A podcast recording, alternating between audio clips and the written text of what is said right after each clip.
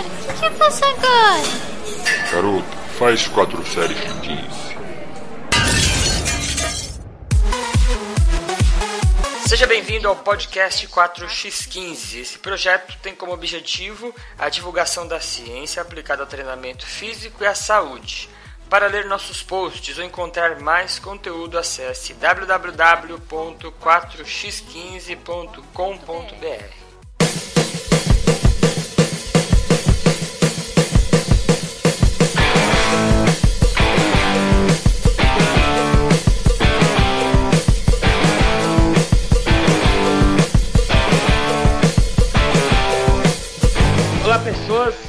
Yuri Motoyama, aqui do GPFX, e hoje estou aqui com Jandosa. Eu vou apresentar o Jandosa primeiro agora. Bora. Jandosa sempre fica por último, né, Jandosa? Ah, não tenho problema nenhum com isso. Tô, tô incluso na, na parada, tamo aí. Não, vai ser primeiro, vai ser, vai ser agora. Então temos aí Jandosa, nosso hacker da vida, da, da vida e, e nosso triatleta. Isso aí, pessoal. Tamo aí pra gravar mais um episódio. Esse parece ser bem legal. E lá do Lapef, o nosso mestre agora, mestrando, né? Ô, mestrando agora. Mestrando, Fabião, Fábio Rocha. Fala pessoal. Mestrando, eu lembro de, de jogo de RPG. Ele tá mestrando aí, ó. Legal. É mesmo, né? Fabião, agora todo mundo vai chamar o Fabião de mestre. e, e- e o povo nem sabe que a brincadeira nem começou ainda. É, só tá no começo ainda. Daqui a pouco eu vou, já, já sou calvo. Vou perder o resto do cabelo que eu tenho. Vai perder o couro cabeludo, vai ficar o crânio É. exposto. É, let it go, let it go, cara. Não se preocupe com isso. E hoje nós vamos gravar um podcast sobre imunologia, que era um tema que eu já tava querendo fazer faz tempo. E aí, ó, pra vocês verem, eu entrei em contato com algumas pessoas que eu que eram da minha graduação lá do- durante o mestrado, que estudavam imunologia. Tem uma amiga minha que é a Samília, até mandar um abraço pra ela. Pessoa que manja muito também. E ela falou, pô, mas eu tenho maior vergonha de gravar, não sei o quê. E eu tava querendo gravar esse tema, e o Fabião me chega e fala, não, eu manjo isso aí, pô, eu, a minha linha de pesquisa. eu falei, cara, não acredito, cara. Não é mesmo? E aí o Fábio montou esse- essa pauta aqui, e aí tá, tamo em casa. Hoje eu vou ser o host, Jandosa vai ser a orelha, É isso aí. e a gente vai sugar a alma do Fabião aqui. É, os caras falaram, pô, vamos gravar com o Fábio, o Fábio manja de imunologia e tal. Eu falei, não, beleza, sabe o que eu manjo de imunologia? Basicamente nada, vamos estudar e ver se eu fico um pouco menos orelha até começar a gravação. E aí a gravação foi adiada um monte de vezes, aí eu fiquei feliz que eu consegui estudar mais a cada, cada dia menos. Cada vez menos orelha. É isso aí, mas Vamos ainda, aprender todo mundo junto. ainda tá longe disso aí, mas vamos lá, vamos, vamos dissecar esse, dissecar o Fabião aí, vamos botar ele na mesa, abrir ele e começar a dissecar pra ver como Vou é que é o sistema testar mesmo, ver se ele vai ser um mestre bom mesmo ou não. É isso aí. Bota pressão no Caraca, cara. já tô na defesa já. Ô, o Fabião falou que quando ele fica nervoso, ele começa a falar rápido, Jandosa. Ah, e É. você Daqui a pouco ele vai aí. começar a falar rápido. Quando eu fico nervoso, é quando eu fico nervoso e quando eu, eu tô com o tema. Aí, meu, eu falo muito rápido. Trabalho de faculdade, vixi, era, hum, parecia Fórmula 1. Ô Yuri, aí é problema seu reduzir a voz do cara na edição se o cara começar a falar igual narrador de futebol. É, e esse cast aqui, ele foi inspirado num e-mail que a gente recebeu faz um tempo, da Neide Vieira. E aí ela mandou um e-mail com várias perguntas sobre imunologia, né? Que foi daí que eu reservei essa ideia pra pauta, mas faz muito tempo, nem lembro a data já. E só vou ler o comecinho aqui que ela mandou lá. Yuri, Fábio, Jean, Duducho. Desculpa se esqueci alguém. Você vê Esqueceu. como faz tempo, não tinha nem. Não, não tinha você ainda, Jandó. Então, fica lá, esqueceu. É, gostaria de ajuda de vocês nessa questão, que era imunologia. Já li algumas pesquisas a respeito do sistema imunológico, a intensidade do exercício e influência benéfica que este promove na resposta imunológica do organismo. Ela mandou algumas perguntas, a gente não vai responder aqui a pergunta mesmo, porque o conteúdo do podcast, acredito eu, que vai abranger isso aí. Mas, Neide, se faltar alguma coisa, você põe no comentário aí que o Fabião responde pra você. Isso aí. Em, em resumo, só vale comentar desse, desse e-mail aí, é que os, os- as perguntas dela eram relacionadas ao, ao seguinte tema, tipo, ah, eu posso treinar doente, alguém, alguém ficou doente, é bom treinar, é bom não treinar, vai perder condicionamento, e aí a gente vai passar por tudo isso aí, mas é legal saber o que que, o que, que ela perguntou aí. Beleza, então? Vamos lá, começar a brincadeira. Quer mandar um abraço aqui? Ah, eu quero, Eu cara. quero. Vai, vai, Fábio, você é o... Hoje andando Ah, aqui manda é aí. hoje, Hoje eu quero, eu fui pressionado, Nossa, cara. Não quer mandar abraço pra ninguém, velho. Então, tem, um- tem uma galera aqui que a gente, a gente treinava todos na mesma assessoria, a gente se separou de assessoria, mas a gente continua com um grupo e todo mundo se encontra nos treinos tal. E aí, tipo, dane-se pra quem a gente paga pra treinar a gente, né? A gente continua todo mundo amigo tal, e ok. E aí tem um mexicano que, que toda hora ele fala: Não, tô ouvindo seus podcasts e tal, tô gostando, manda abraço aí pra, pra mim, pro Pelotão da Morte lá, que é o nome do nosso Ah, grupo. não. Então, Aguilar, um abraço pra você, abraço pra toda a galera do pelotão aí também. E tamo junto. E obviamente eu vou mandar um outro abraço aqui. Esse aqui não foi sob pressão, esse aqui é voluntário. que é pra minha noiva, porque toda hora ela é formada em farmácia também. Então, todas essas coisas eu estudando pra essa pauta aqui de sistema imune e tal. Falava, pô, vamos lá, né? Tipo, falando as coisas com ela, comentando sobre o pouco que eu tava aprendendo aqui. E ela já me falava mais um milhão de coisas e sempre empurrando pra frente. Então, um beijo, Carla. Muito bom. E tu, Fabião?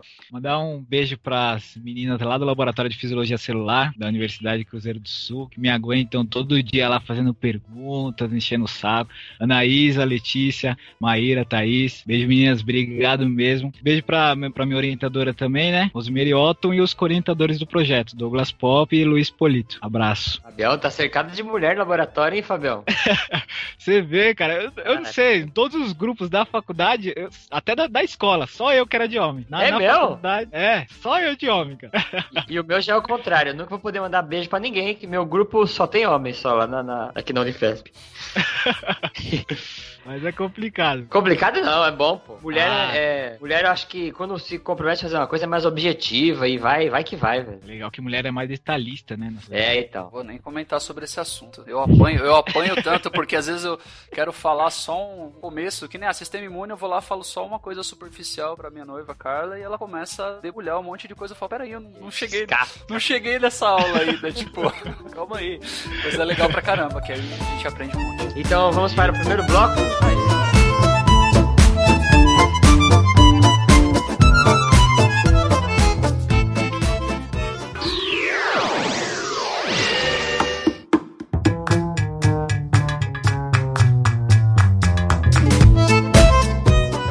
primeiro bloco a gente vai falar sobre sistema imune e aí as considerações gerais que o Fábio colocou aqui na pauta, que é comentar algumas palavras que a gente vai usar, alguns termos, algumas definições, para que quando você for ouvir os blocos seguintes, você já saber mais ou menos do que a gente tá falando, né? Isso aí, se pegar um orelha igual eu assim, fala, meu, o que, que é esse negócio aí? Como é que funciona? O pessoal fala, sistema imune. Opa, sistema imune protege o corpo, mas e aí? Como é que é, como é, que é do que, que é formado, onde é que tá, entendeu? E aí vai. Então a gente começa nisso daí mesmo. O que, que é a bendito sistema imune? Tempo! Então, o que é o sistema imune? Basicamente, como o Jean Dosa falou, o que se aprende na graduação e o que se sabe até no senso comum, sistema imune é um sistema de defesa, né? O que a maioria das pessoas sabe. Só que como que funciona esse sistema de defesa e quais são os componentes desse sistema de defesa? Quais são os órgãos, os micro-organismos que esse sistema? É importante saber e compreender a relação destes para o exercício físico, que é nossa área de atuação, né? É, até só como curiosidade, eu estava lendo um livro esses dias, não, não tava é, lendo em relação à pauta, mas acabou caindo. Era um livro que ela discutia sobre microbiota intestinal. E ela colocava a língua como um órgão do sistema imune. Aí até uma Ah, coisa é? que eu pensava, é, uma coisa que eu não pensava que não tinha nada a ver. Ela conseguiu, do jeito que ela discutiu, ela falou assim: então, desse, né, nesse ponto de vista, a língua pode ser considerada um órgão do sistema imune. Falei, Caraca, Que da hora. Basta argumentar que a gente consegue vender um monte de coisa que legal. E essa fazendo É. sentido. O- Uma coisa que eu, que eu tava vendo também, Yuri, eu tava revisitando alguns outros podcasts para que falavam sobre saúde e ver o que, que eles falavam de sistema imune também. E aí, depois a gente vai falar, né, sobre as portas de entrada e tudo mais do nosso, do nosso corpo aí, mas o nariz também, né, faz parte do nariz, os olhos, principalmente, tem que ter a primeira linha de defesa ali no, no sistema imune, né, tem os linfócitos lá também para pedir infecção e tal, logo na, na porta de entrada. Eu gosto de encarar o sistema imune como um jogo de xadrez, um tabuleiro de xadrez. Você tem, você tem que defender o rei, principalmente o rei, e depois a rainha. Eles, você tem várias peças. E essas várias peças são os órgãos e as células do sistema imune. Gosto de encarar assim. Ah, é boa, essa é uma boa, hein?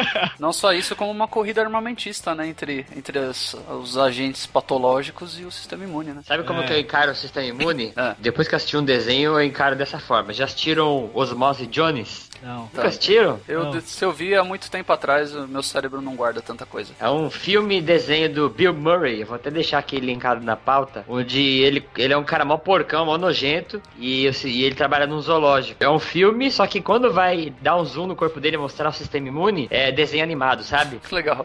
E aí conta a história de um leucócito, que é um policial, é, e aí tudo do sistema imune tá representado como um personagem lá. Meu, é muito legal quem quer ter essa visão aí, aí ficou essa visão na minha cabeça. O sistema imune é a polícia, e tem tudo, é mó legal. Depois vocês pegam pra dar uma olhada. Isso aí. Então vamos lá, vamos lá dissecar o Fabião então. Manda aí, Fábio. Então, aproveitando isso que o Yuri falou dos leucócitos, nós podemos falar dos três tipos de células, né? Os três grupos de células que nós temos é, nesse sistema imune. São basicamente três: os granulócitos polimorfonucleares, onde aqui é, englobam os neutrófilos, os eosinófilos e os basófilos, os monócitos ou os macrófagos, e temos os linfócitos, que temos basicamente três tipos: linfócitos T, linfócitos B e até uma, um tipo de célula chamada células naturais killers, ou células NKs. NK. E até um- quando nós começamos a comentar desse, dessas células NKs, foi num, post, num podcast bem antigo sobre câncer de mama. Foi aí eu comentei um pouquinho desse negócio de apoptose e tal. Foi lá nesse podcast. E você vai falar pra que servem cada uma dessas aí? Aí,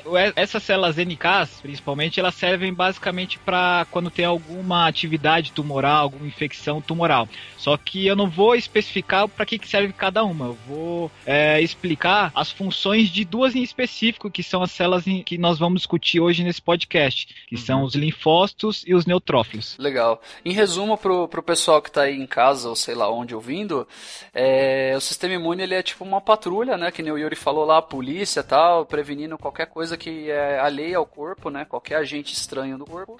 E aí, uma visão bem amadora, né? Que ele dispara uma, uma resposta, tipo, ah, temos uma invasão, temos um crime sendo cometido, temos alguma coisa errada com o corpo, e a patrulha vai até lá, o corpo libera, né? o- a- aciona as células de, de defesa, elas chegam no agente e aí ela prende o cara, que no caso desse aí é a pena de morte pra, pra célula que foi É, capturada. o, o juiz Dredd, né? Juiz Dredd.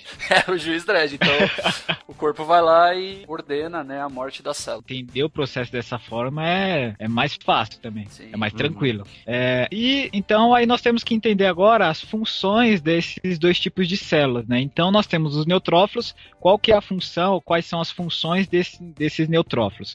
Basicamente eles possuem uma atividade de fagocitar o corpos estranhos presentes no organismo. Então, a gente tem que lembrar lá da biologia, lá do ensino médio, os processos de fagostose, primeira fase, segunda fase, que é para eliminar algum corpo estranho. E uma coisa, quando nós falamos em neutrófilos e linfócitos, para eles serem ativados, eles precisam de algum estímulo. Então, no caso aqui do exercício físico, seria praticar um exercício físico, onde essa prática de exercício físico levaria a uma lesão, é, lesão não, uma microlesão tecidual e ativaria a, a- a- ativaria essa proliferação, essa atividade desses neutrófilos, né? E nós temos os linfócitos também. E os linfócitos, eles possuem também uma resposta imunológica celular e assim como os neutrófilos, eles precisam de um estímulo para serem ativados, só que eles são poucos ativos na circulação sanguínea. E uma coisa curiosa dos, dos linfócitos é que eles podem se diferenciar de acordo com o tecido, que é o que a literatura chama de CD. Então, ele de, com o tipo de tecido, ele se diferencia de uma determinada forma. Por isso que nós temos basicamente três, três tipos de linfócitos: o T, o B e os NKs. E aí, é, para ativar esses linfócitos, até pegando o gancho que o Jandosa falou, ele deu esse exemplo, eles precisam de algum estímulo, precisam de algum alguma coisa que sinalize que está tendo algum problema lá. Então você tem que ligar para a polícia para a polícia vir. Então no caso essa essa ligação seria seriam a produções de citocinas. O que, que são essas citocinas? Elas são pequenas proteínas que são secretadas por esses leucócitos e elas têm a função de modular essa resposta imune. Ou seja, quando elas são produzidas, elas vão sinalizar que tem uma infecção no tecido lesionado, ou uma, que vai envolver uma resposta local e vai fazer com que esses diferentes leucócitos migrem para essa região atingida. Então, ela, essa região tem que ser tratada. Essas citocinas, a literatura discute vários tipos de to- citocinas, citocinas pró e anti-inflamatórias. E elas estão tam- também diretamente relacionadas com a atividade dessas células. Vou dar um exemplo que todo mundo vai entender agora, que é atual. Essas citocinas, elas são como se fosse o incenso Pokémon. E a galera acende o incenso e aparece 200 milhões de adolescentes com Pokémon em volta. É isso É aí. isso aí, a citocina. É, é, pode crer, é bem assim mesmo. Então, já, já ganha até um post de caça-paraquedista na pauta, já escrevendo essa palavra aí, ó. Pegue seu incenso é. Pokémon e acione suas células imunes. É, porra, pode escrever. Eu tenho que patentear essa frase agora. É, cara. Não, mas é isso aí, é qualquer coisa desse tipo. O cara ligando pra polícia, o cara, o carinha lá sendo assaltado e dá aquela, aquela cenadinha discreta policial que o bandido mandou ele ficar na boa ali, ele dá aquela cenadinha, tem alguma coisa errada acontecendo aqui, chega aí. E, e aí as células imunes vão lá, vão lá conferir o que tá pegando. É. E só uma coisa só pro pessoal saber, uma coisa bem, bem interessante que os estudos atuais eles estão fazendo, é que tem uma tendência, né, dá para perceber isso nos estudos, que eles estão tentando não só olhar os estudos pelo modelo cartesiano, né, aquele modelo fragmentado. Agora eles querem olhar o, o objeto de estudo por um modelo mais global. Então nessa questão do sistema imune, tem estudos que já estão relacionando o sistema imune com o sistema nervoso e o sistema endócrino. É uma relação bem mais ampla, é, leva ah, a outras discussões, e, mas bem interessante também. A gente estava até comentando aqui antes da gravação que o sobre relações relações disso com, com produção né, da, das glândulas adrenais, cortisol e outros, outros hormônios aí do, do é. sistema endócrino para falar da liberação de, de anticorpos e tudo mais. E eu acho que isso daí é uma tendência para a fisiologia, assim, de começar a observar né, essas funções de maneira integradora, né? É, muito, muitas teorias, vamos dizer assim. Hoje, por exemplo, uma coisa que eu estudo bastante, que é fadiga. Hoje em dia, a visão integradora, né? Onde a gente tenta não só olhar a fadiga só na musculatura ou só para o déficit do sistema cardiorrespiratório, né? Mas como integração em todos os sistemas, é, acaba sendo mais difícil, né, Fabião? Você se você olhar dessa forma integrada, ele, é, levanta muito mais perguntas, é mais é. difícil, mas parece que fica mais, mais próximo da, da prática, né? Porque o ser humano é um sistema integrado, né? É uma Apesar máquina completa, integrada. Eu ia falar que é igual, igual o mundo da TI, né? Que o pessoal costuma fazer só teste unitário e a hora que integra só dá merda. Então. Nada conversa, né? Exatamente. Todo mundo, cada um faz seu sistema lá na sua caixinha e depois, a hora que vai integrar, um monte de, de coisa que ninguém tinha previsto no projeto. Então, então acho que é uma visão integrada desde o começo, né? Planejar mesmo que o seu foco de estudo não seja aquilo é uma coisa bem legal. Os estudos do, do sistema imunológico relacionados ao exercício, eles começaram assim de uma maneira bem discreta na década de 70. Ó. De 70 a 75 tiveram, tipo, sei lá, pelo gráfico aqui, uns 25 estudos e, tipo, uns minúsculos estudos na década de 60 para 70, tipo, não tiveram 10. Aí já começou o negócio a bombar a partir da década de 70. Ó. De, na década de 80 a gente já teve, tipo, uns uns 200 e poucos estudos, até chegar nos anos 2000, 2005, que saem em média relacionados a isso. Tem aqui no, no gráfico até 2005 apenas, sei lá, 500, duas barrinhas de, de 10 anos, vai ter mais ou menos uns mil estudos aí relacionados ao sistema imunológico, relacionado à atividade física. Então, assim, para a ciência é uma coisa extremamente nova e o pessoal está começando a dissecar isso agora. Essa pesquisa você colocou sistema imune e, e exercício junto, né? Exatamente, de um dos livros que a gente ah, mandou tá. lá, que eu enviei para vocês na pauta. Esse é um, um, gráfico que tá lá no começo do livro, quando ele conta a história do sistema imune versus exercício na área científica. Essa questão de sistema imune, é, quem pesquisa, e assim, na área da educação física tem muitos poucos pesquisadores dessa área, né? Tanto que brasileiro, assim, é, é muito difícil você encontrar uma pessoa da área da educação física que estuda essa relação do exercício físico e sistema imune, porque é um assunto Verdade. extremamente delicado. E importante, né? É. E só para aproveitar o que o o Yuri tinha comentado, essa questão dessa visão integrativa, só para o pessoal entender. É, nós, por exemplo, nós temos um experimento chamado experimentos in vitro. É um experimento que você vai tratar só aquela célula específica que você quer, ou aquele material biológico que você quer. Aí quando você faz aquele tratamento, faz aquele estudo, ele tem um determinado comportamento. Só que aí quando você leva esse, esse vivo. tratamento em vivo, o comportamento muda. É isso. É justamente isso, porque é uma visão integrativa. Tem vários outros uhum. sistemas sistemas que interferem naquele resultado. Exatamente. Então esse aí, esse, esse que eu, essa coisa que eu peguei aí é do, de um dos artigos que você mandou pra gente estudar na pauta, né? Que eu tava lendo exatamente isso. É a mesma coisa. O cara é. testou, testou isolado, ok, aí botou na integração, opa, não funciona, o que que tá acontecendo? Vamos ver. É, é o, o exemplo que você deu no TI lá de fazer exatamente. os testes. É. E aí essa, essa, agora aproveitando o gancho do que o Jandosa comentou, é, esses estudos eles estão crescendo na área da, do sistema imunológico, exercício físico, né? E até uma coisa curiosa, que os estudos com o tema que nós vamos comentar aqui hoje, é sobre apoptose e necrose, eles têm um pico lá na, em 2000, e aí eles decaem até 2015. Aí é um tema que ainda poucos pesquisadores estão se aventurando a fazer isso daí, se arriscar, enfim. Muito bom. E, Fabião, sobre a intensidade do treinamento, tem aí bom. um. Existe, não sei se seria, seria. Poderia ser um mito, né? Mas falar que existe uma intensidade que é boa ou que é ruim, considerando imunossupressão, o que, que você ah, viu sobre isso daí? É, essa questão da intensidade de treinamento é a primeira coisa que a gente pensa quando a gente vai falar de sistema imunológico, né? Então, uhum. até se não me engano, o American College, no posicionamento dele de 2009, nós já temos um mais recente, mas no posicionamento dele de 2009, eles recomendavam exercício físico de intensidade moderada, principalmente exercício em esteira, para o melhoramento do sistema imunológico, do funcionamento do sistema imunológico. É, e aí tem uma certa tendência a associar intensidade de exercício moderado com uma intensidade boa e uma intensidade alta como sendo uma intensidade ruim. Uhum. Isso é isso é aí tem que tomar um pouco de cuidado, porque os estudos que eles verificam essa questão da intensidade, eles mostram o fenômeno, mas em momento algum eles concluem que uma intensidade moderada ou alta é ruim ou boa. Não é essa a relação.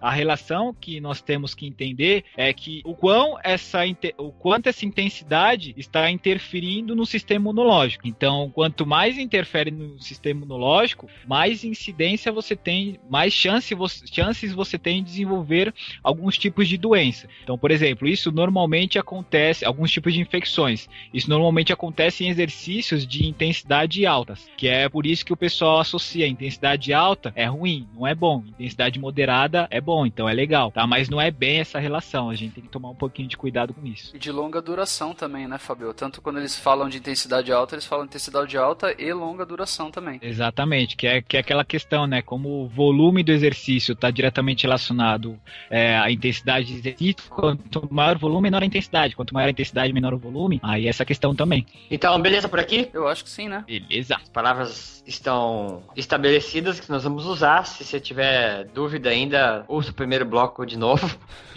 e nós vamos aqui no segundo bloco, a gente vai falar sobre exercício físico e a morte celular. Isso aí, vai entrar um monte de palavrinha nova também, né? é, é verdade, é verdade. E aqui a gente vai entrar em luto, né?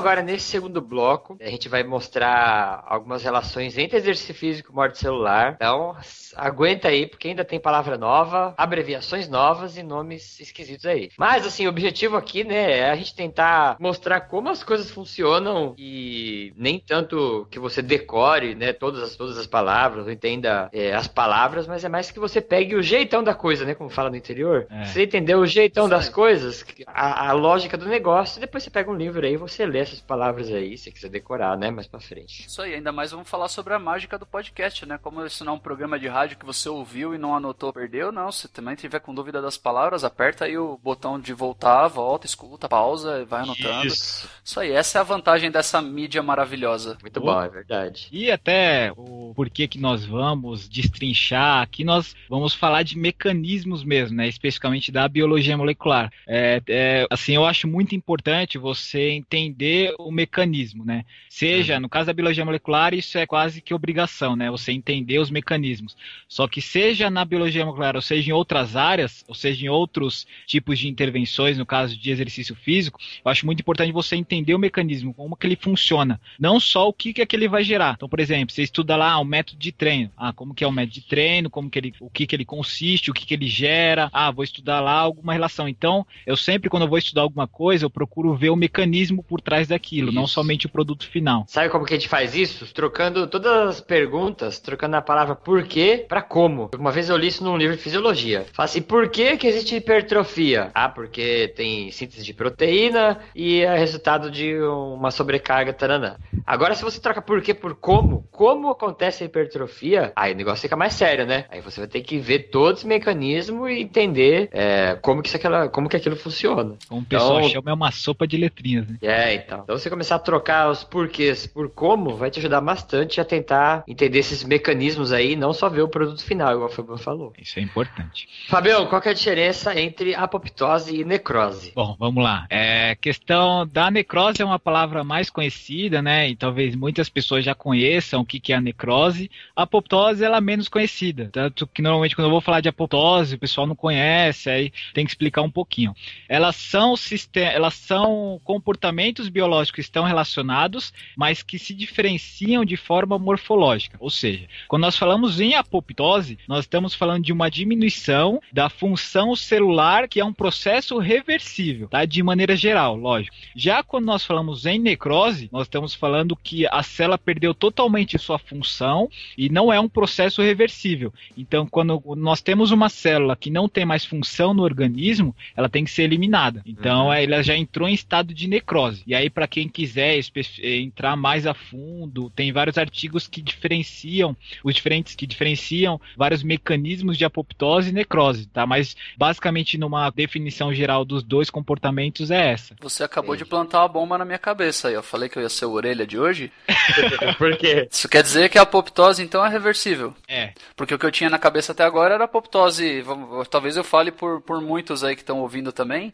A apoptose é uma sinalização para a célula começar a se autodestruir, né? Tipo, o cara, o, o, sistema imune planta uma bomba lá dentro e fala morra e sai correndo. E aí a célula se autodestrói. Mas esse processo é reversível, então dá para desarmar essa bomba para a célula? É, ele, é, ele, é reversível. Então é, então como você falou, ele é um processo de sinalização para a morte celular. Então ele ainda não morreu, ele está só sinalizando. Então ele está indo para aquele caminho. Mas se você tiver alguma coisa que interfira na, em algum mecanismo daquele meio, ela pode não morrer mais. Ela pode, pelo contrário, sobreviver. Que legal. Então é uma bomba com timer. Isso é. que eu ia falar. Apoptose é a bomba relógio, né? A bomba com timer, é isso aí. Aí chega alguém lá e, e fala, corta vermelho ou azul, né?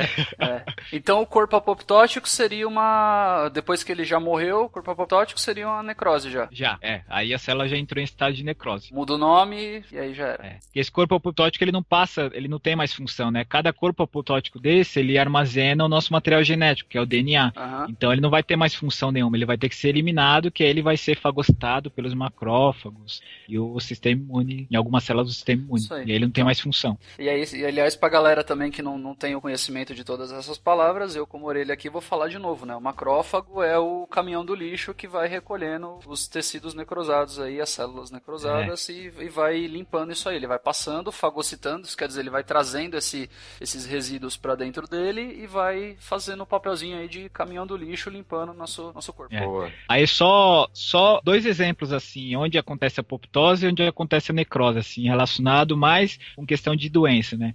Então, uhum. por exemplo, onde acontece a apoptose. Então, nós podemos falar de apoptose quando nós estamos falando, por exemplo, de algumas doenças. Diabetes mellitus do tipo 1 é um exemplo de apoptose. Então, o que, que é ocasionado nessa diabetes do tipo 1? Então, as células betas pancreáticas desses indivíduos que são acometidos por essa doença, eles não conseguem secretar de forma eficiente a insulina, que é a função dessas uhum. células betas pancreáticas.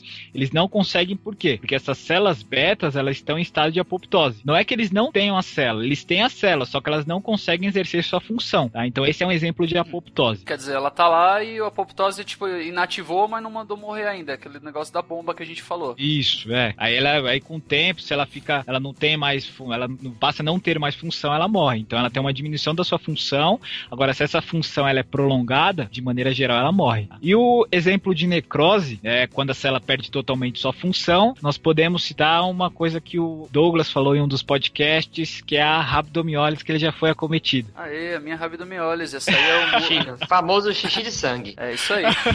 Posso explicar essa? Vamos ver se eu tô falando besteira? Essa eu acho que eu, aí, essa eu acho que eu manjo, hein?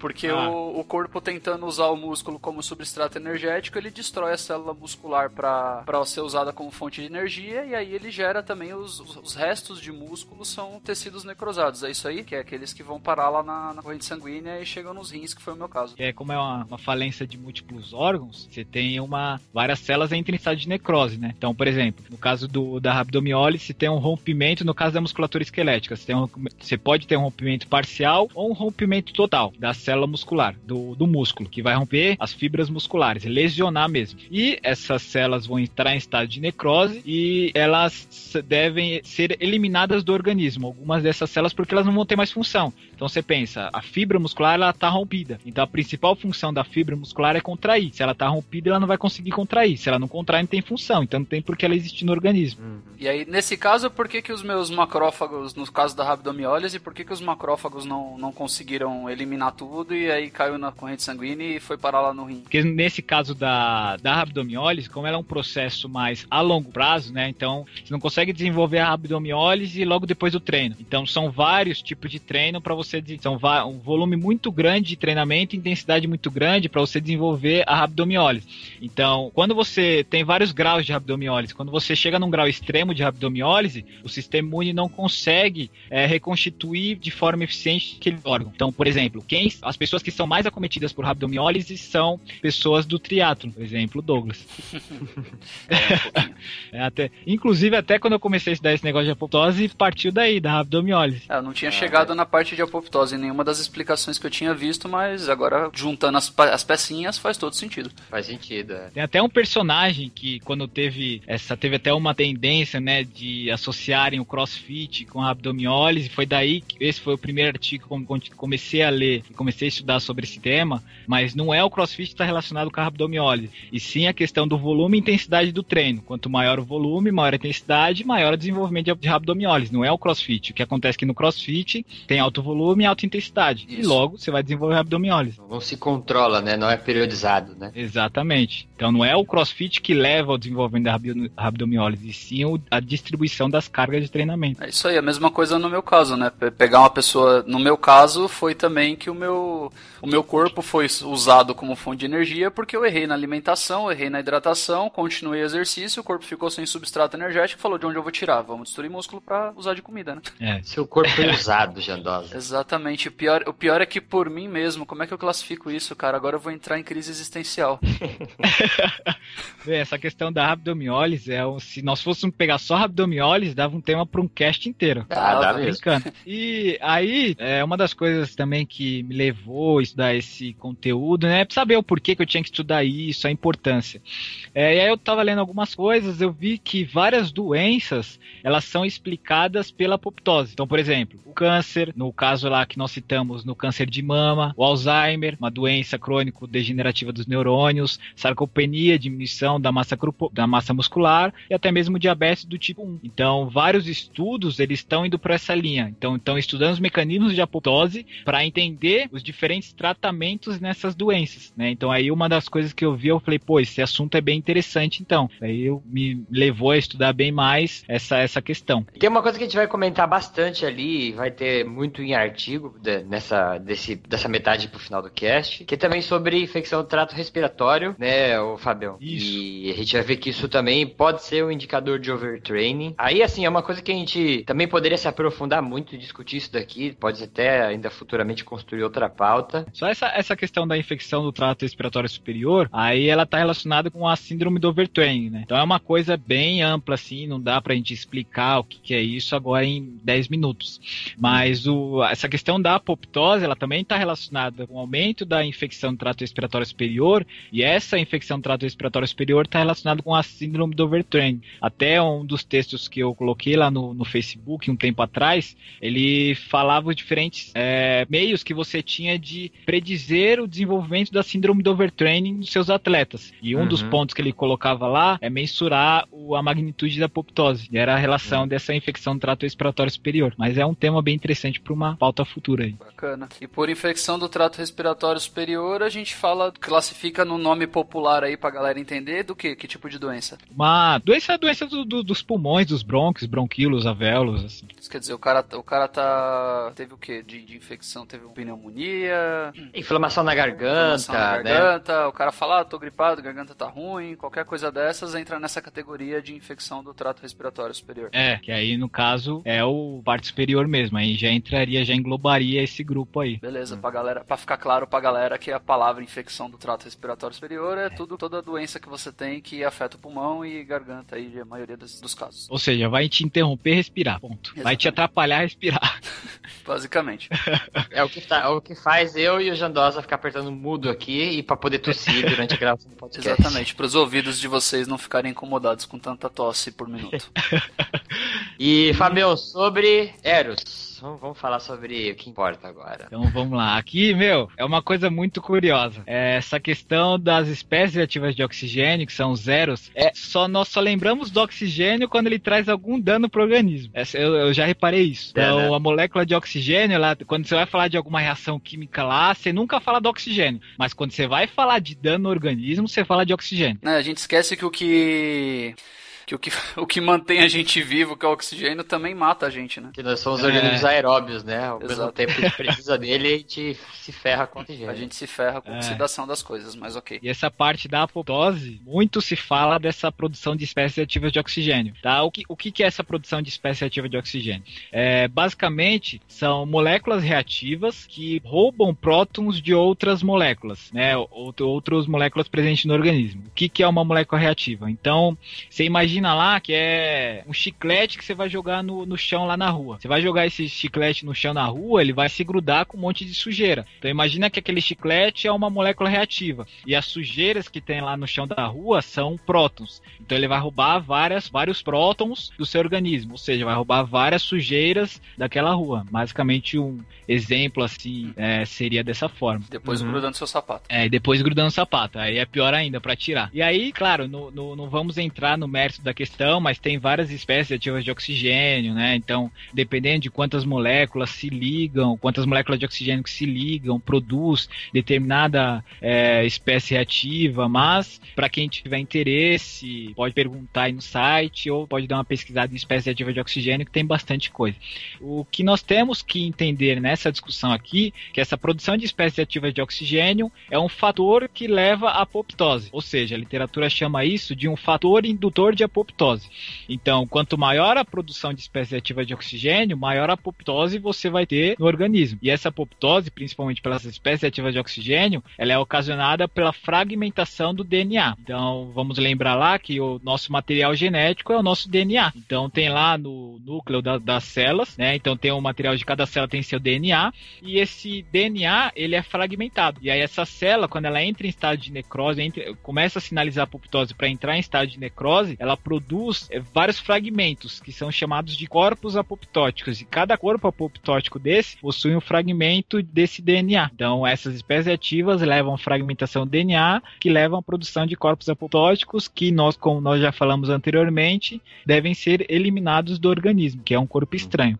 E tudo isso que você vai falar daqui pra frente, né, fragmentação de DNA e que a gente vai comentar um pouquinho mais pra frente, como são fragmentos ou eh, consequências da apoptose, são pontos que você pode usar para medir também, né, é, Isso. o grau, né, são, são pistas, né, que os pesquisadores observam para tentar saber o que está acontecendo com o organismo. Isso aí. É, exatamente, é um marcador. Me corrija se eu estiver errado, Fábio. O- Quando tem esse desequilíbrio aí, que tem muito mais espécies reativas de oxigênio e do que o corpo tá capaz, é capaz de, de cuidar delas, a gente chama de estresse oxidativo, procede produção. Isso, exatamente. O pessoal que já ouviu essa palavra aí para fazer a relação do, relação do, do conceito. Então, quando eu tenho mais. É... Pô, você esqueça a palavra de novo, a gente acabou de falar. Tenho mais espécies reativas de oxigênio do que eu sou capaz de, de cuidar delas, a gente chama esse processo de estresse oxidativo. É, que é um, ocorre um desequilíbrio no balanço é, normal, e um balanço do organismo, chamado de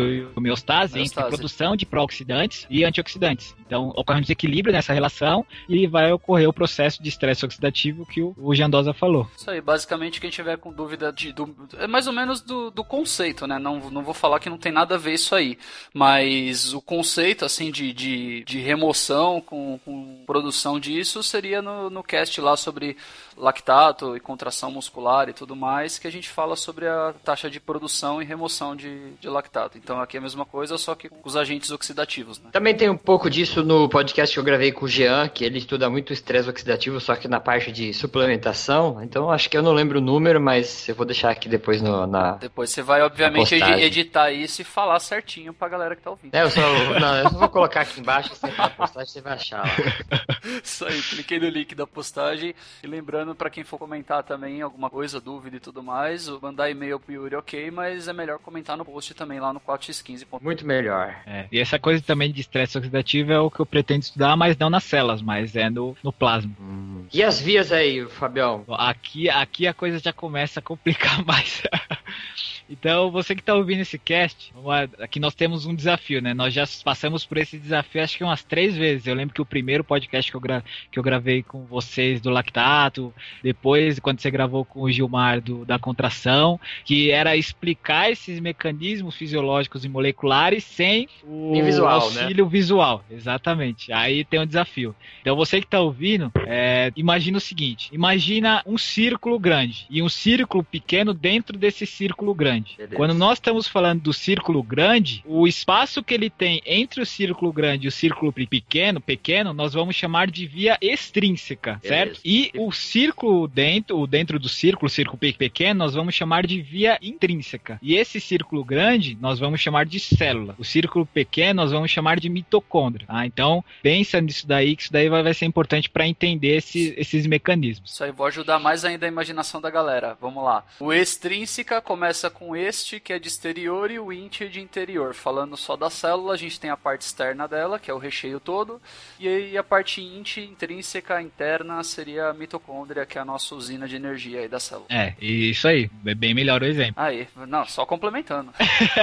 não, isso, não é uma isso não é uma competição. Tem as teorias evolucionistas que falam, explicam a evolução humana a partir da mitocôndria, né? Como ela é uma bactéria, elas explicam a evolução a partir dela. Eu, tô, eu tava lendo um texto esses dias que falava isso. É, e o DNA mitocondrial, ele não é tão, ele não é tão influenciado, né? Dá pra você ir rastreando as origens pela DNA da mitocôndria, né? É pontável? É. Legal. Ah, é, faz... faz... mitocôndria é fera. Aliás, deixa eu só confirmar isso, né? Porque o DNA mitocondrial, acho que ele só passa de um, de um lado, né? Isso. Só do lado da mãe, né? É só do lado da mãe. Vocês que já estão com isso na é, cabeça, tinham ouvido isso, então é mais, realmente é mais fácil rastrear por isso, porque ele não, não sofre combinação, né? É. é isso aí. É o preconceito com o homem aí. Bom, então voltando aqui para nossa via extrínseca, então pensa lá agora no círculo maior. Então agora nós vamos explicar essa via extrínseca. Tá? Nós só vamos explicar alguns mecanismos. Então para entender essa questão da apoptose, ela foi diferenciada em duas vias: uma via extrínseca nesse círculo maior e uma via intrínseca que acontece nesse círculo menor. Tá? Mas é quando nós vamos discutir isso, nós temos que levar em consideração esse mecanismo integrado. Tá? Mas só para compreender é mais fácil quando, quando nós vamos separar.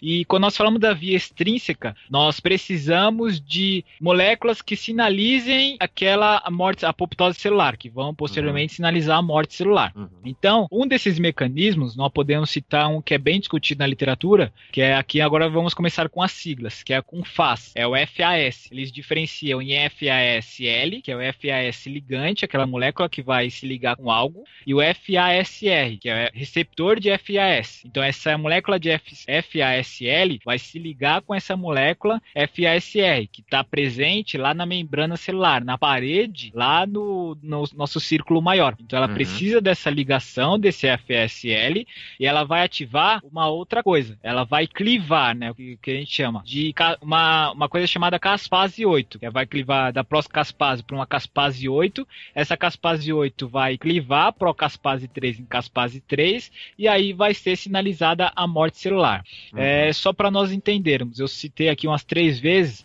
essa questão da caspase. O que, que é uma caspase? O que, que é isso? É, eu gosto de imaginar as caspases como dominós. Então imagina o seguinte: imagina que você tem lá um, uma, um caminho de dominó, tá? Você colocou todos em pés e você derruba o primeiro dominó. Se você derruba o primeiro dominó, o que, que vai acontecer com os outros? Vão cair vai em tudo. sequência, vai cair tudo. É, é, justamente é isso que acontece com, com, com as caspases. São enzimas que são presentes lá no citosol celular, que elas têm função de proteases, clivagem, ou seja, ase quebra, prote proteína, quebrar proteína. Mais para frente uhum. a gente vai entender que proteína é aquela quebra. E elas têm o que a, a bioquímica chama de efeito cascata. É justamente isso, efeito dominó. Então, se ativa uma enzima, uma caspase, você vai ativar outras caspases ligadas com aquele estímulo específico. Que no nosso uhum. caso aqui é a ativação da caspase 3 pela procaspase, pela caspase 8. Tá? Esse, esse é o ponto que nós temos que entender. Entender. Beleza. E, e outra coisa importante também dessa questão das caspases, que ela se mantém inativa até que ocorra esse sinal de morte. Então, por exemplo, se não ocorrer essa, se não ocorrer essa ligação do FASL com seu FASR, com seu receptor de membrana, não vai ter morte celular. Se não ocorrer isso, não tem ativação de caspase, se não ocorrer ativação de caspase, não tem morte. Ah, então é Entendi. é ponto para entender. Todos os é- dominozinhos, ne- nesse exemplo aí, todos os dominozinhos estão em pé. Se você bater no primeiro, aí você vai sinalizando. Não, todos os dominós estão lá. Só que eles estão inativos porque ninguém bateu pra derrubar eles ali. Isso. Aí essa questão da, da caspase, a literatura ela discute 14 tipos de caspase, mas nem todas estão envolvidas com a morte celular. Apenas seis estão envolvidas, que é a caspase 3, 6, 7, 8, 9 e 10. tá? As outras ainda não conseguiram é, verificar o mecanismo que se ela induz alguma apoptose celular. E esse, esse cara aí, essa FASL que liga na FASR, seria tipo o cara que aciona o, o botão lá do, da bomba relógio ou do, do demolição do prédio, né? Porque ele aperta um, aí um botão só vai lá e libera a explosão de todo, todas as colunas do prédio. É isso? É, é o- é o cara que vai começar tudo. É o culpado É que vai, Isso aí, é o que vai dar o peteleco nos dominó. Isso aí, é o detonador da demolição do prédio. O cara apertou e aí vai ligar todas as bombas que estão lá nas colunas do prédio pra mandar ele pro chão. É, isso daí, isso daí é importante saber também. É isso aí. Tá? Aí lembrando de novo que essa é só uma, um dos mecanismos. Tem vários outros mecanismos pela via extrínseca. Tem Ah. ligação de glicorticoides, tem é, até algumas enzimas relacionadas à produção de espécies ativas de oxigênio que diminuem a apoptose, mas aí não vamos entrar no mérito da questão, senão vai ficar muito maçante o, o cast. Via intrínseca. E aí agora nós temos a via intrínseca. Então agora nós discutimos lá o círculo maior a nossa célula, agora nós vamos discutir o nosso círculo menor, tudo que acontece lá dentro. Então a nossa mitocôndria. Nossa mitocôndria, nós temos é, na parede desse círculo menor, é, nossa mitocôndria nós temos duas paredes. Dentro desse círculo interno tem um outro círculo menor ainda, que é o que a gente nós chamamos de camada, uma camada mais externa e uma camada mais is- interna. Nessas camadas possuem proteínas que estão diretamente relacionadas com a apoptose. Quais são dessas duas proteínas específicas que nós vamos falar aqui? Uma proteína que protege a contra a apoptose, é uma proteína chamada de proteína antiapoptótica, que é chamada de BCL2, e uma proteína que quando acontece a apoptose, ela, ela aumenta no organismo, que é, ela é ativada, na verdade, ela se mantém inativa, ela é ativada quando acontece a apoptose, que é a Hum. proteína chamada de BAX, é uma proteína pró-apoptótica. Então, BCL2 anti-apoptótica e BAX pró-apoptótica. Tá? Essas só são duas, mas tem outras proteínas também que estão relacionadas com esse processo. E elas são presentes lá na mitocôndria. E como que acontece essa via intrínseca? A mitocôndria, ela possui uma molécula chamada de citocromo C. E essa camada dessa, dessa mitocôndria, ela é uma camada chamada de bicamada lipídica. Então, quando essa camada acontece uma abertura desse canal, acontece o que a literatura chama de release, ou seja, lançamento de citocromo C do espaço intra, dentro lá do círculo interno, para o círculo maior, do espaço intra para o espaço extracelular, em relação à mitocôndria. Essa, esse lançamento do citocromo C vai ativar a molécula adaptadora de apoptose, que é a chamada de APAF1, e outra caspase, só que nesse caso aqui, a procaspase 9. Essas moléculas em conjunto vão formar o que a literatura chama de apoptossomo. Esse apoptossomo, ele vai clivar, ou seja, vai quebrar essa procaspase para formar uma caspase 9. Então, se a procaspase está em formato de, se essa caspase está em formato de procaspase, ela não tem função de quebrar proteína nenhuma. Para ela ter essa função de quebrar, ela tem que se transformar, tirar esse pró da palavra e formar uma caspase, que é o que acontece aqui. Forma essa caspase 9. E depois ela vai ativar essa caspase 9, vai ativar a caspase 3 e como nós já vimos na via extrínseca, na via intrínseca também acontece a morte celular ocasionada pela apoptose é, da- a partir da caspase 3. Isso aí, então todos os processos que a gente discutiu no na via extrínseca e na via intrínseca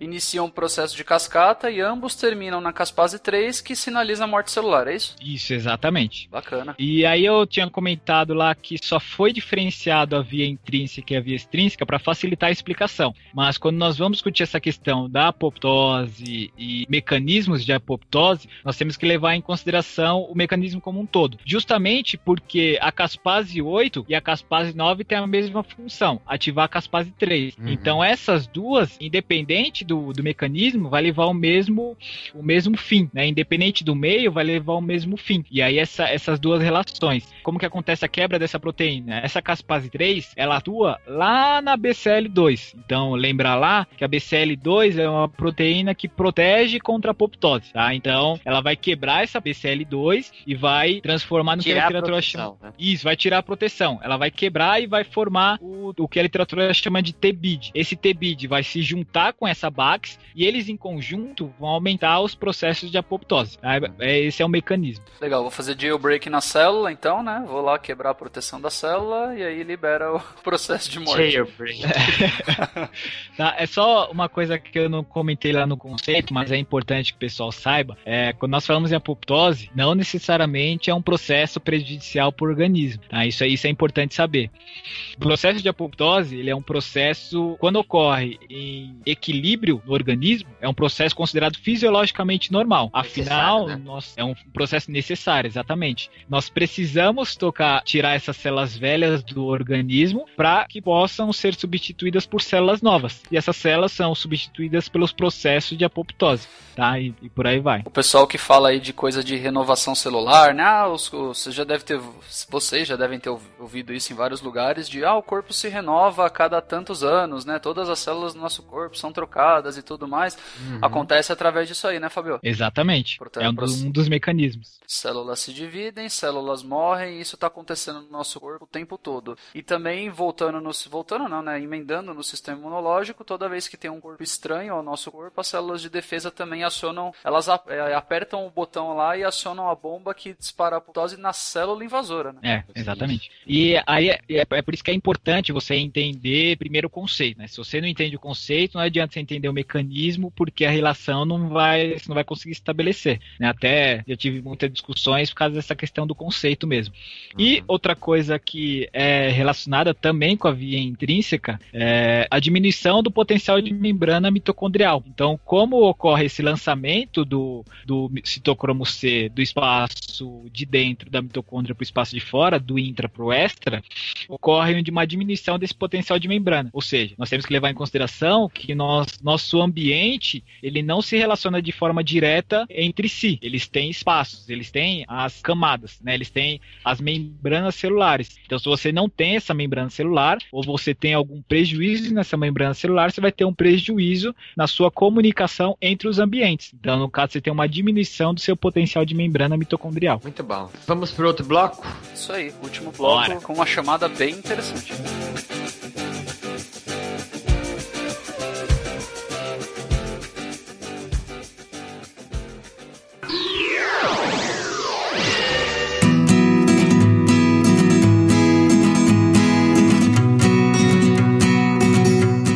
Vai aqui pro bloco 3, que é o tem como título bem interessante. Estamos morrendo quando nos exercitamos? Ponto de interrogação. Que aí se você for parar pra pensar, né, uma coisa que até o Fábio falou no começo, e é uma coisa que eu gosto de pensar em, em exercício. O exercício é uma dose de estresse e nós, profissionais de educação física, somos pessoas que sabemos controlar né, essa dose de estresse para ter algum efeito positivo. Mas o exercício, assim como você, quando você toma um remédio, né, está tomando uma dose controlada de veneno, também é um estresse fisiológico, né, e repercute nisso tudo que a gente conversou aí de sinal apoptótico e tudo mais. É isso aí, se você já ouviu os episódios sobre, sobre contração muscular e tudo mais, ou hipertrofia, você vai lembrar que tudo, tudo no nosso corpo, quando a gente está trabalhando um processo de hipertrofia, vou lá na academia malhar e tudo mais, no, no mundo microscópico o que você está fazendo é criar microlesões no seu tecido muscular que vão gerar apoptose e aí o Fabião vai explicar no detalhe isso pra gente. A nível microscópico, você está induzindo o caos dentro do seu organismo. Basicamente. É, resumindo. Meu, mas essa, essa questão do, da morte celular foi a- a- uma das primeiras coisas assim que eu me perguntei quando eu comecei a estudar isso. Eu falei, pô, legal, o assunto é interessante, mas eu vou falar então que nós estamos morrendo quando estamos nos exercitando? Se é a principal ferramenta que eu trabalho? Sim ou não, Febão? Tem que falar isso agora. Abre o jogo, abre o jogo, vou Sim cancelar minha e conta não. lá na academia. Sim, não, é uma, uma, uma coisa bem. É, é, engraçado você pensar assim, né? Você pensar que você tá se exercitando e você tá morrendo. Você, sim, você tá morrendo, tá? Mas tem um porquê. E aí a gente vai entender o porquê no finalzinho. Então fica no final aí pra ver a cena Isso. do final um do bloco. É, aguenta mais um pouquinho que a gente chega lá. Então, uma coisinha que o Yuri falou, nós temos questão do estresse que o exercício pode ocasionar, pode não, ocasiona no nosso organismo, né? Então, é, eu gosto de falar do treinamento de força, que é acho mais fácil para entender. Nós falamos então lá da teoria da microlesão. Então, no treinamento de força, tem lá a teoria da microlesão muscular. Você tem lá o exercício, vai impor uma sobrecarga no seu organismo. Essa sobrecarga vai ter um rompimento microscópico nas suas fibras musculares para que elas possam gerar os processos de, de hipertrofia. Tá? Esse, essa microlesão, uma das coisas que ela está relacionada com o sistema imunológico, ela vai aumentar a proliferação de células satélites que estão relacionados com o sistema imune e a reconstituição da musculatura, tá? Esse é o primeiro ponto que a gente tem que entender. E o segundo ponto é justamente isso. Será que nós estamos morrendo com exercício quando nos exercitamos? E o porquê que essa apoptose se relaciona com o exercício físico. E aí nós temos um modelo na literatura bem interessante que ele explica essa relação do exercício físico com a apoptose a partir da fragmentação do DNA. Esse modelo, o que, que basicamente esse modelo fala? Nós sabemos que o exercício de forma aguda, ele promove um estresse oxidativo e de forma aguda também promove uma mudança no, no, no parâmetro metabólico, hormonal e também um estresse térmico na musculatura, gerando assim esses dois fatores em conjunto, eles vão gerar outros mecanismos, vão gerar outros comportamentos, produção de espécies ativas de oxigênio, é, sinalização é, inflamatória sistêmica, para no fim gerar uma fragmentação do DNA. E como nós já vimos lá em cima, a fragmentação do DNA das células está relacionada com a apoptose. Então, uhum. quando alguém perguntar por que, que o exercício físico está relacionado com a apoptose, pode pegar, por exemplo, esse modelo e explicar a partir desse modelo literário. Uhum.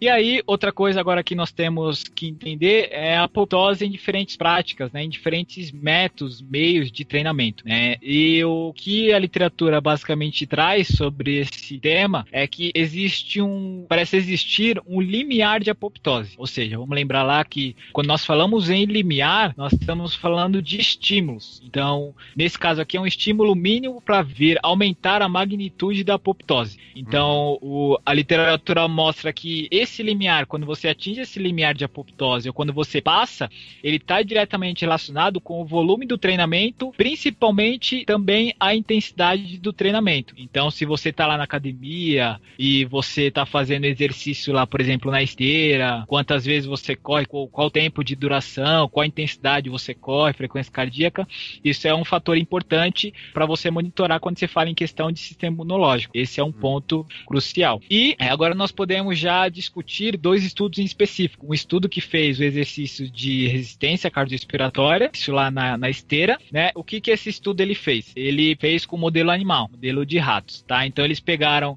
eles quiseram verificar a influência que o exercício tinha em parâmetros apoptóticos. Se o exercício físico é, realiza, eles promoviam alguma adaptação para diminuir a magnitude dessa apoptose. E eles uhum. pegaram lá os ratinhos, treinaram eles por 10 semanas e eles treinaram o modelo de periodização que eles utilizaram para o rato foi o um modelo livre na roda com sobrecarga progressiva. Eles colocavam um pezinho lá na roda e os ratos continuavam correndo. Ah. E aí, depois das 10 semanas, esses ratos foram eutanasiados e eles avaliaram o sólio e o coração desses animais. E aí, quais são os resultados que esses estudos apresentam? Eu não vou falar todos, porque é um estudo bem extenso, mas eu recomendo para quem tiver interesse de aprofundar, dar uma lida nesse estudo, que é bem interessante. Então, mas eu vou falar de alguns pontos é, que o estudo chegou. Questão das atividades do citocromo oxidase, que é uma enzima que atua lá na, na liberação do citocromo C que nós vimos lá na via intrínseca. Ela é maior no grupo treinado do que no grupo controle, com diferenças significativas. E aí, nós, isso só para o músculo, só, só vou falar agora só para o músculo sólido. E eles viram também a relação de Bax e BCL. Eles viram que essa relação ela é menor no grupo treinado quando comparado com o grupo controle, com diferenças significativas. Ou seja, tem mais Bax no grupo controle do que no grupo treinado. Aqui já começa a sinalizar uma possível adaptação aí do treinamento. E a outra, é, a IF que eles colocam no estudo, é uma, uma molécula relacionada com a apoptose também. É menor no grupo treinado quando comparado com o grupo controle. Aqui já é um ponto é, curioso para nós observarmos. Ainda no sólio, lá no, na mitocôndria, a quantidade de Bax, eles não acharam diferenças significativas. E uma coisa muito curiosa desse estudo é quando eu, eu comentei lá no, no início que os linfócitos, os neutrófilos, eles precisam de estímulo para serem ativados. Assim como os linfócitos necessitam desses estímulos, a atividade dessas proteínas também necessitam desses estímulos. Né? Então, se elas, se elas vão ativar, vão aumentar a apoptose ou diminuir, elas precisam de um estímulo para realizar essa função. E um dos estímulos é as espécies ativas de oxigênio. Esse estudo aqui, depois que eles fizeram os tratamentos sem o só, só esses tratamentos de relação de Bax, é, atividade da citrocomoxidase, eles trataram essas células com peróxido de hidrogênio, que é uma espécie ativa de oxigênio. E eles chegaram numas coisas bem curiosas. O grupo controle, quando ele foi tratado com peróxido de hidrogênio, diminuiu a quantidade de Bax mitocondrial, enquanto no grupo treinado aumentou. Mas vale destacar que não teve diferença significativa. Tá? E a, a IF. Fala, quando você fala falar. tratado com peróxido de hidrogênio, eles, é indução do estresse oxidativo, né? Isso, exatamente. Eles induziram estresse oxidativo pelo peróxido de hidrogênio específico. Uhum. Tá? Aqui também, esse comportamento aqui, mesmo que não tenha diferença significativa, se nós formos relacionar os outros dados, já sinaliza uma possível adaptação e também do treinamento. E uhum. a IF também foi maior no grupo controle, também não, ela foi maior no grupo controle quando comparado no grupo treinado, quando eles induziram estresse oxidativo por peróxido de hidrogênio. Aí aqui teve sim diferenças estatisticamente significativas. Aí aqui hum. também já sinaliza a adaptação. Ah, uma coisa que você está falando aí de oxi agente oxidante, estresse oxidativo e tudo mais, eu estava vendo um artigo também sobre alimentação do, né, falei, eu ia perguntar para você agora, e aí, se o cara começar a botar um monte de antioxidante para dentro do corpo, não ia reduzir esse processo aí? E eu lembrei de um artigo que eu estava estudando para essa pauta, que ele falava exatamente isso. Só que se o cara pegar, se o cara começar a só tomar, por exemplo, vitamina E lá, o alfa-tocoferol e tudo mais, se ele começar a mandar só um tipo de antioxidante para dentro, ele em exercício ele aumenta o estresse oxidativo em vez de reduzir. E se o cara manter uma dieta rica em antioxidantes diversos, ele reduz o estresse oxidativo da célula. Ah, Tem diferença, né? Se for crônico ou agudo, né? A pessoa fala, ah, vou suplementar então um monte de antioxidante, mas parece que o corpo em vivo, né? Como a gente falou que in vitro às vezes dá problema, em vivo ele se comporta melhor com uma variedade de substâncias antioxidantes do que você mandar, por exemplo, só vitamina C e vitamina E para dentro. É, e muita é... substância antioxidante, né? Até a vitamina C, é, se suplementada em excesso, ela é pró-oxidante também, ela vai pro lado é, oposto. Então, é a mesma coisa é, que os caras exatamente. fizeram com vitamina E. Você, o cara, um suplemento de vitamina E apenas, né? Tipo, nos testes, sem outros tipos de antioxidante, ele induziu maior oxidação durante o exercício em vez de reduzir. Isso que o Jandosa falou sobre alimentação também é um parênteses interessante, porque é por isso que muito, muitos estudos que vão trabalhar com estresse oxidativo acaba sendo em modelo animal, porque é um modelo que você consegue controlar certo certinho a alimentação, né? É. Uhum. Quando você faz modelo humano, é mais difícil você tentar controlar essa variável aí. Isso porque ninguém responde direito as coisas na pesquisa. É. Porque tem o fator dieta que é muito. interfere muito bastante. controlar, né? É por isso que eu acho que deveria ser. existir BBB para pesquisa, não o BBB que nós vemos aí na televisão. É. Cara, eu apoio, eu apoio essa ideia, apesar de parecer muito cruel.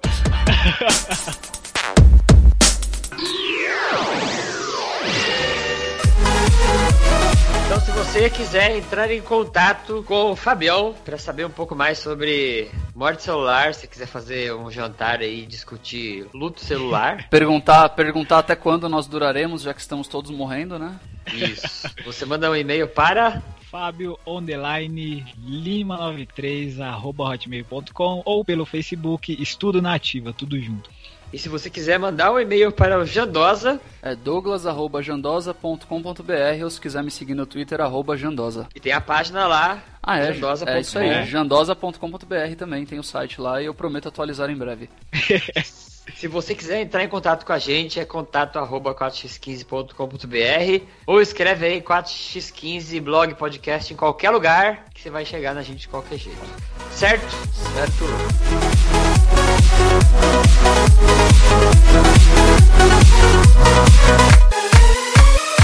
Você ouviu o podcast 4x15. Muito obrigado pelo download e por acompanhar nosso conteúdo.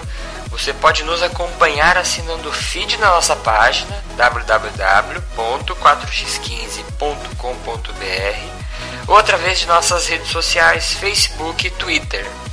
Você também pode contribuir financeiramente com o projeto, sendo um patrono do blog e do podcast.